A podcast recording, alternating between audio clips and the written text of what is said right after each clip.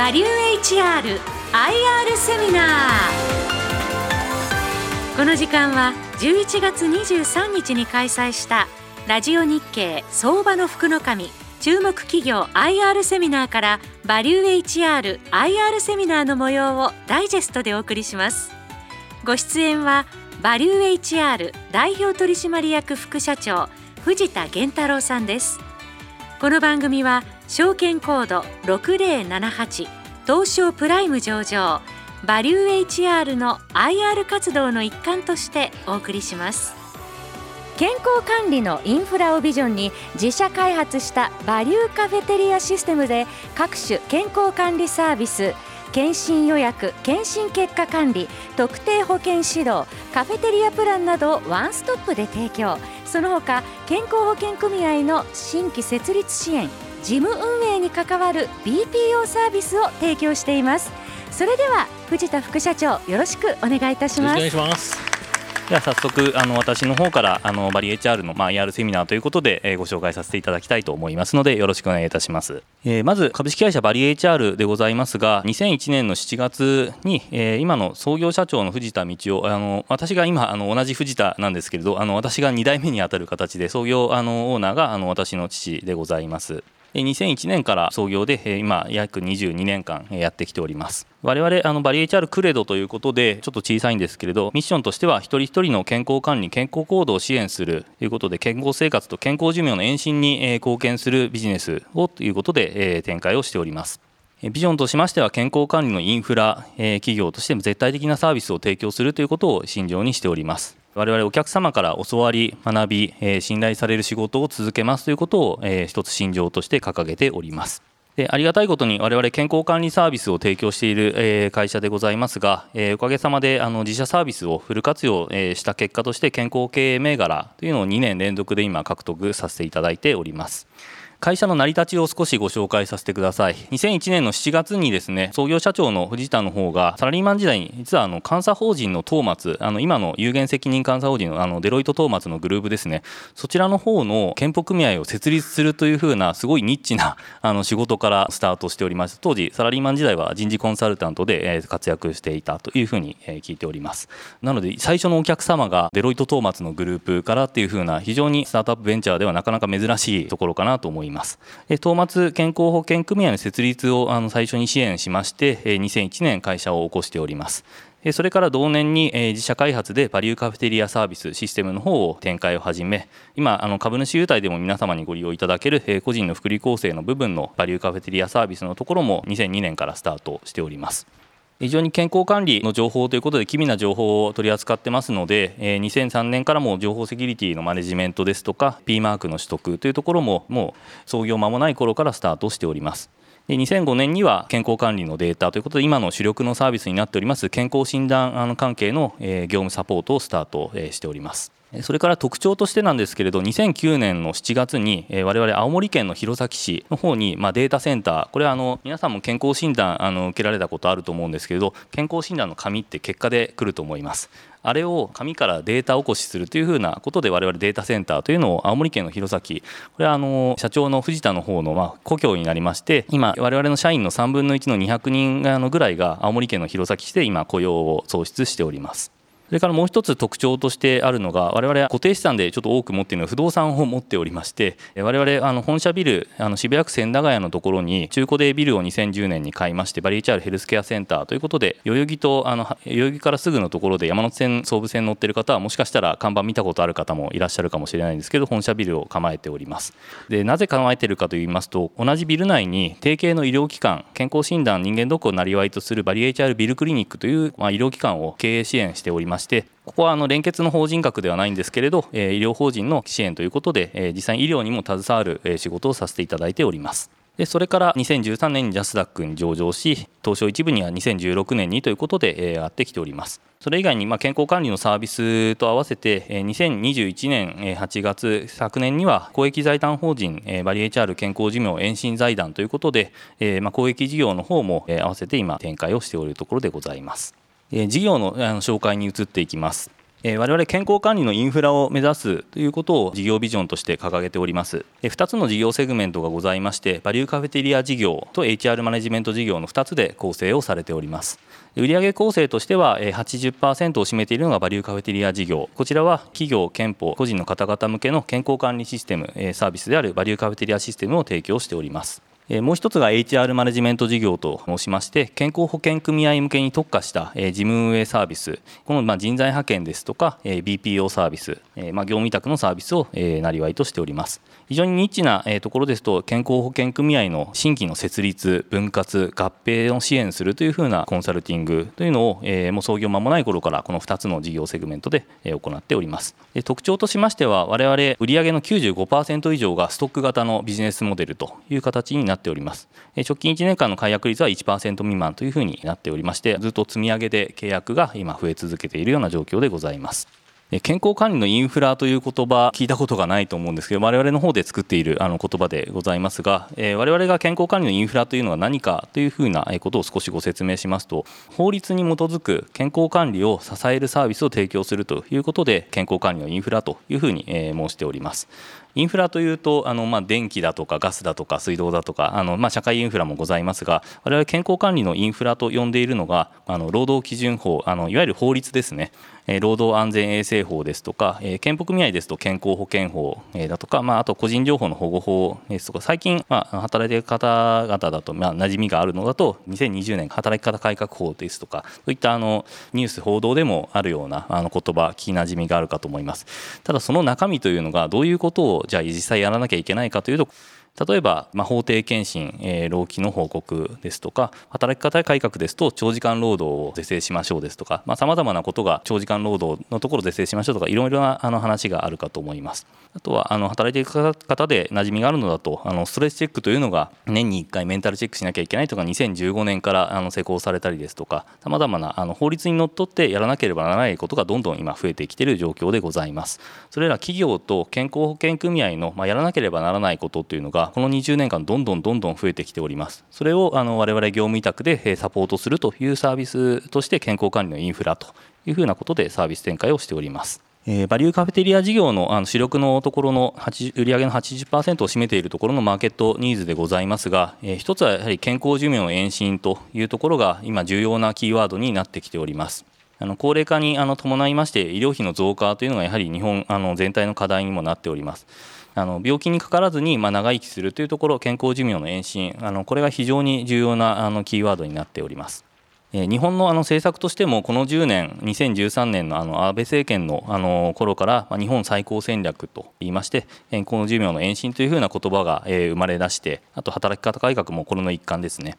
それから2015年頃からは健康経営というふうなキーワードあとは健保組合を取り巻くところですとデータヘルス計画というふうな言葉が生み出されてきました最近ですと、まあ、PHR と呼ばれる、まあ、パーソナルヘルスレコードという個人の健康情報を、まあ、データで管理しましょうということで皆様もマイナンバーカードを持たれている方もいらっしゃるかと思うんですが厚生労働省がマイナポータルですとかあのマイナポイントっていうのをあの付与して普及するようなそういったあの、まあ、デジタルな戦略っていうところも今だんだんだんだん普及してきているような状況でございます。また我々の取り巻く環境としては特に最近では健康経営の推進というふうなことがキーワードとなりまして我々今までは健康保険組合がお客様で多くあったんですけれどあの企業の方も健康管理もっと力入れなきゃいけないということで、ま、大企業のみならず中小企業においても健康管理システムの健保組合ではなくて企業として導入したいというふうなそういったあの最近お問い合わせが非常に増えてきております。健康経営のま調査表というのをあの国、経産省の方に申請を上げるものなんですが、非常に2016年はまだ1000社未満だったのが今2021年の昨年ですともう3000社近くエントリーをして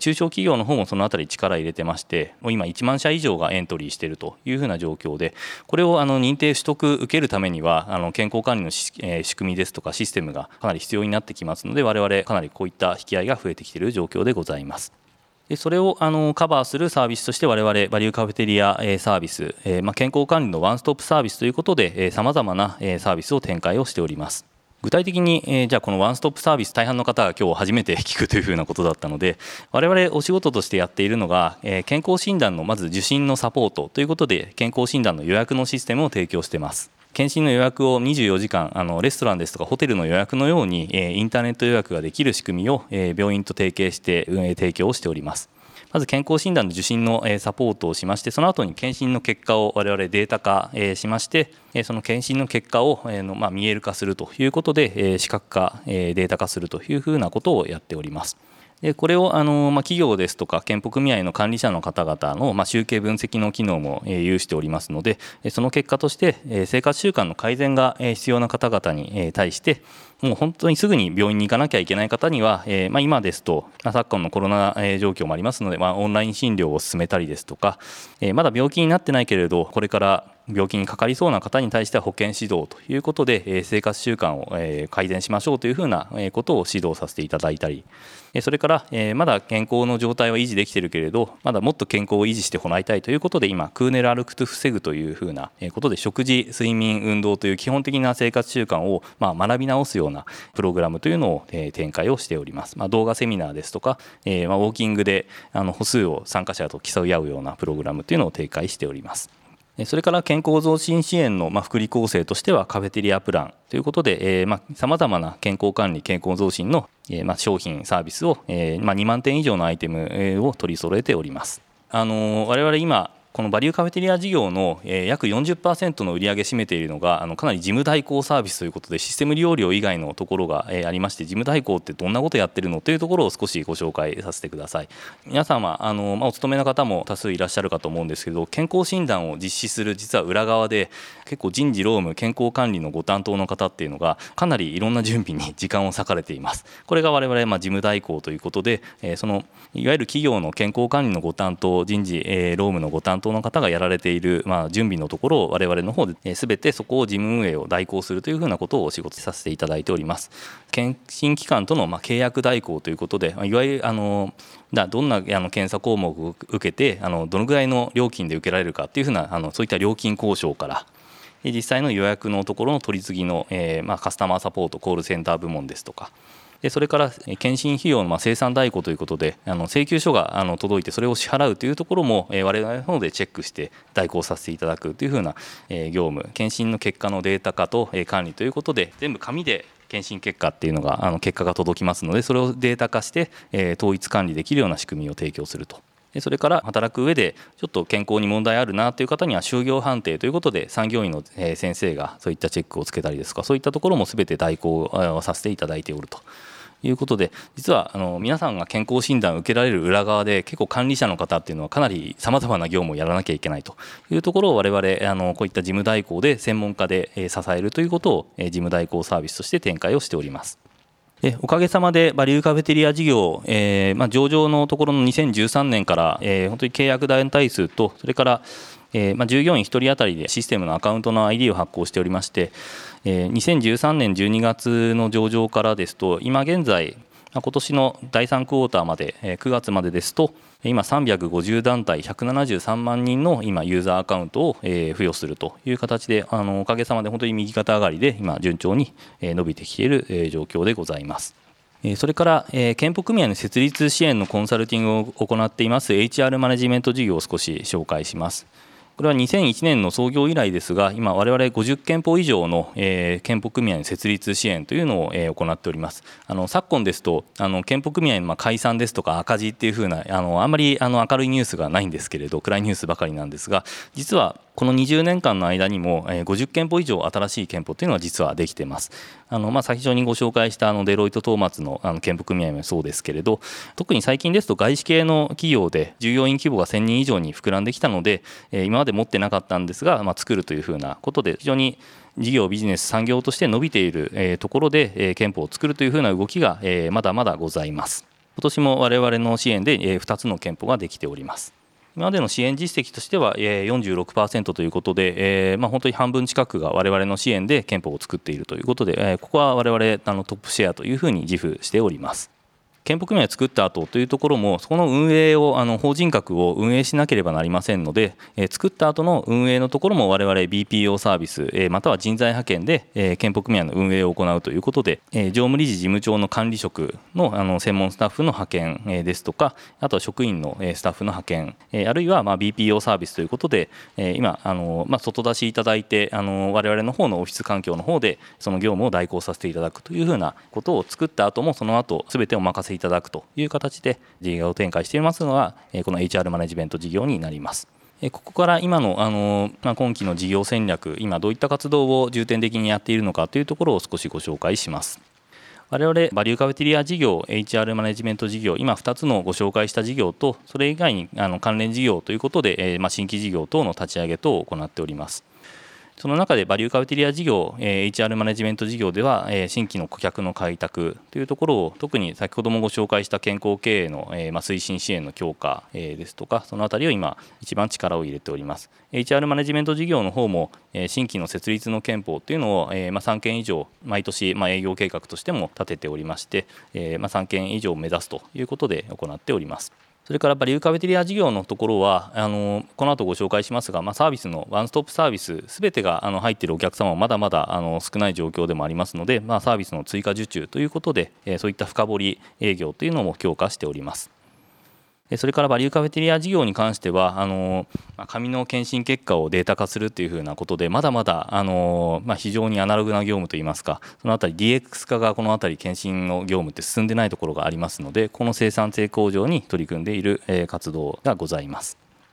それからあのバリューカフェテリア事業あの収益力の強化ということでやはり投資家の皆様からも注目度が高いのはやっぱり利益率があのどう改善するのかっていうふうなポイントになりますが我々あの650人いるあの今社員の中で、えー、先ほどもご紹介した、まあ、検診代行のそういったあの事務方の業務をやっている人間で約300人あの青森県の弘前の方でもデータ入力を行うのが200人以上、えー、おりますしあとはカスタマーサービス、えー、いわゆるコールセンター部門のところも70名ということでで半分以上の社員がこういった事務方にあのかなり時間を費やしてますので我々の売上の原価 というふうなところはほぼほぼ人件費なんですねですのでここをどうやってあのお客様が増えても人を増やさずに、ま残業も減らして業務処理をできるかっていうのが本当に利益率向上には、え、もうシンプルな構図なんですけれど、え、重要な要因になっております。それからま営業活動と合わせてになりますが、協業の推進ということで、聞きなじみがない言葉かもしれませんが、まあ、人的資本というふうなところが最近、まあ、IR 活動をする上でも、まあ、投資家目線でもあのかなり今、言葉としてあの新聞報道でも出るようになってきました、人的資本経営ということで、ま、そこを見据えて、今、人事系の HR テックと呼ばれる、ま、人事管理系のシステムを、えやっている、あの提供されているベンダーさんとの、ま、協業ですとか、ま、例えば勤怠情報、ま、労働時間を管理されている、勤怠システムを提供供されているベンダー様ですとか、まあ、スキルタレントマネジメントと呼ばれる領域それからまエンゲージメント、あとはま人事管理システムというところで、先月ですと我々、えー、とスマート HR という会社とあの協業のリリースも発表させていただいておりますが、今、あのこの辺りの協業というところで、ま双方代理店にもなれるような営業あの活動ができますので、今その辺りの協業の推進というのも力を入れて行っております。データの共有ができますので我々のあの健康管理のプラットフォーム健康管理システムとしてさらにデータ量も増えますし強固なものになるとお客様にもサービス価値がさらに増えるということで今取り組んでいる状況でございます。それからまあ今、データビジネスということで、データの利活用、あのこれまで100万人以上のお客様のデータがあの蓄積されてきておりますので、それをもとにして今、健康の予測モデルを今作ろうということで、いわゆる糖尿病ですとか高血圧のまあ発症する確率がどのぐらいあるかっていうふうなことを算出するようなプログラムを今、産学連携で弘前大学と、あとあの大手あの損保会社であります東京海上ホールディングス様と一緒に今取り組んで、共同研究講座ということで、健康寿命延伸学講座というのを今年発表させていただいております。そういったま産学連携も入れて健康診断の結果、あとはそれからレセプトのデータをご提供、お客様の健保組合、企業様、あと医療機関の方からお預かりして、我々の方でデータをま匿名加工、あの個人をあの識別できないような形に加工させていただいて、ま AI を活用した今予測モデルの開発というのを取り組んでおります。来年サービスとしてリリースできるように今注力して取り組んでおります。それからオンライン診療のところ、このあたりも、まあ、医療、ヘルスケアのところ、あのご関心ある方はご存知かと思いますが、えー、まあ、オンライン診療というのが今、このコロナでかなり普及してきてまいりましたが、我々もあのオンライン診療からまあ決済、薬の処方と配送までを、まあ、一気通貫で行えるサービスというのを自分たちで今、提供しております。今年ですと、厚生労働省の今、えー、は令和4年度、今年度の高齢者医療制度円滑運営事業と、まあ、あの補助金事業ですね、にも採択されて、今、えー、実際にサービス提供を今、スタートしております。あの一般的な風邪をひいたからあのオンライン診療あの病院に行くっていう風な形ではなくて我々ビジネスとして今までやってきました、まあ、糖尿病の重症化予防という風なことで、まあ、慢性疾患の方を支援するオンライン診療ということで、えー、かなり特化型の今オンライン診療ということで取り組んでおります。駆け足でやってまいりましたが、この後決算概況ということで直近の決算の状況をお伝えしたいと思います。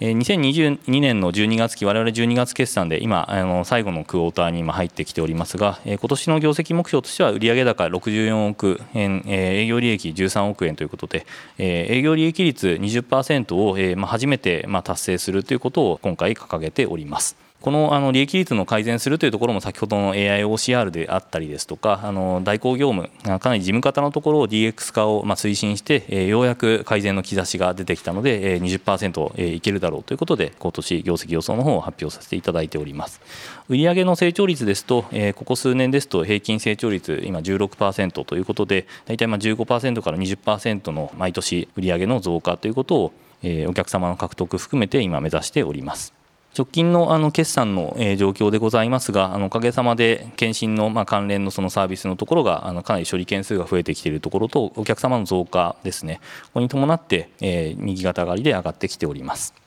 進捗率ですが、今、第3クォーター差し掛かって、えまあ、残り約30%ぐらい、あとまだ積み上げなきゃいけないんですけれど、大体7割ぐらいの推移で今、来ており状況でございます。えー、最後、我々第4四半期が一番あの検診が検診の受診っていうのが皆さんこの秋頃にあの一番あの繁忙期といいますか受診する方が多いので、まあ、最後にあの今稼ぎに行くというふうな形で売上の積み上げを最後に今、えー、目指して頑張っております。直近のあの状況につきましては先ほどのあの少しご紹介したまお客様の数が増えてっていうところの新規の増加ですとかそのあたりが着実に積み上げていっておりますので今増加を続けております。で少しご紹介するのがあの我々検診の受診のあの件数によってかなり実は売り上げが変動がございます。年間の検診の受診者の数というのが実は2020年のコロナの時というのが売上のあのところの推移あの下方修正しておりましてあの検診が一時あのコロナでストップしてしまった時があったのでじゃあそれでこの事務代行の売上検診関係の売上というのがちょっと実はストップしたところがございます、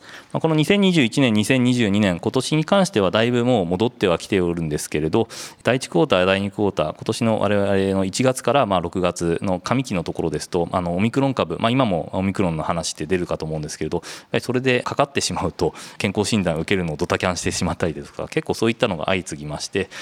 そこはあの木ずれで発生したりですとかっていうのがございました。第1クォーター、第2クォーターもそのぐらい積み上げはもっとあるだろうというふうにあの予想を立ててたんですけれど、まだまだあのコロナが収まらないということで、苦戦を強いられました。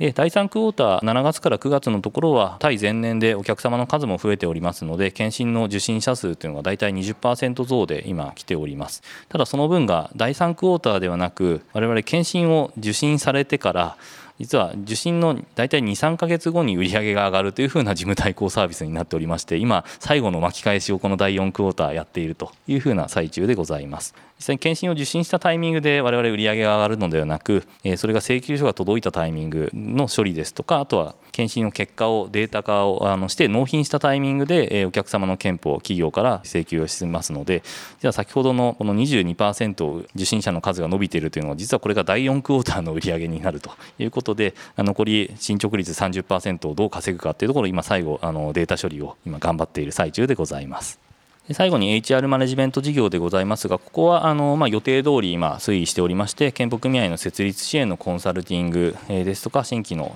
設立のところの運営のところも、まあ、予定通り今推移しておりますので、今年利益率に関しては、もともとちょっと下がる計画であの予想として織り込んでおりまして、かなりあの BPO サービス受託が進むというふうなことが、まあ、去年から分かっておりましたので、あの先行投資で人員の採用と教育規制ということの先行投資で、多少ちょっと利益率が下がるということを織り込んでおりました。最後に株主還元ということでご紹介してまいります今配当と優待で、えー、合わせての配当まあ優待利回りですと100株あの買っていただくと1年目だと大体今7%ぐらいの利回りかなというふうなことでご紹介させていただきます。配当金に関しては、えー、我々上場来ずっと配当の方を出しておりまして最近ですと配当成功今40%以上をあの、まあ、取締役会でもどのあたりを目指そうということで今、えー、標榜しております。で今年も通期では半期も出しておりまして8.5円8.5円で1株当たり17円の配当ということで今、出しております。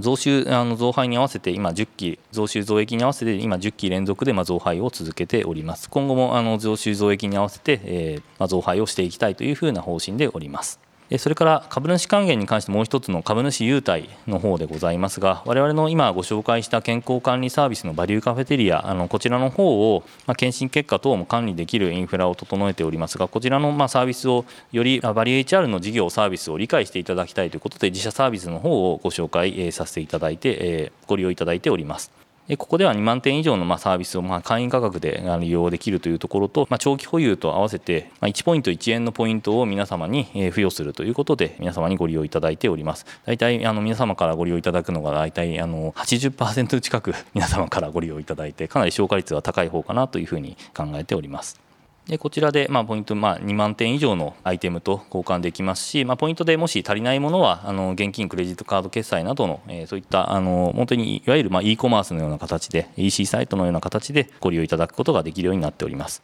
実はあのちょうど今タイミングとしてはこの12月31日あのこの年末がちょうど優待の権利確定のタイミングでございますのでもしご興味ありましたらぜひバリエチャールの方のま投資ご検討いただけたらなというふうに考えております。ちなみにどんなものが買えるかというのは過去ですとあのまあ自分で旅行のところのまあパッケージのサービスにまあポイントを充当したりですとかちょうど今これからですと来年の2月からだとあのまああのシルク・ド・ソレイユのサーカスのえまあチケットを販売したりですとかあとマッサージのチケットですとかまあ劇団四季の公演のチケットですとかそれからまあベネックスと呼ばれるここはあのリカバリーウェアというあの休息用のあのウェアを買ったりですとかまあ、バルミューダのトースター買ったりとか、まあ、いわゆるまあ QOL 自分の生活をあのもっと良くするということでそういったアイテムを取り揃えてご紹介をしております。実際にあの、まあ、優待のところあのご関心ある方は見たことあるかもしれないんですがあのダイヤモンド財ですとか、え安くて良い株主優待ベストセレクションというところでも、まあ、上位のランキングで、えご紹介いただいてある、え銘柄でありがたいことにご紹介いただいている銘柄でございます。最後に、まあ、サステナビリティ等の取り組みに関してですが、え我々これ社長の方になりますが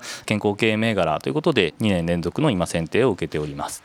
それから先ほどご紹介したクーネル歩く防ぐというふうなサービスもこれはま表彰ということで厚生労働省の健康寿命を伸ばそうアワードですとかスポーツエールカンパニーあと東京都のスポーツ推進事業等の表彰も受けております。社会貢献活動としては公益財団法人のま設立と運営ということでま助成金を出す研究助成を出すようなところですとか学生への奨学金給付というふうなところを去年から始め出しております。昨今ですと ESG サステナビリティの取り組みということで我々プライム市場上場企業ですのであの、まあ、こういったところも意識してただ我々のサービスというのが本当に DX 化も推進してということで本当にサービスを普及することが一番のあのサステナビリティの貢献かなというふうに捉えてやっておりますのでここは引き続き意識して事業サービスの運営をやっていきたいというふうに考えております。え一方的に駆け足ではございましたが、え私からの本日の、えご説明は以上に、えなります。あのご清聴ありがとうございました。バリュー HR IR セミナー。お話は証券コード6078東証プライム上場バリュー HR 代表取締役副社長藤田源太郎さんでした。皆さん盛大な拍手をお願いいたします。ありがとうございました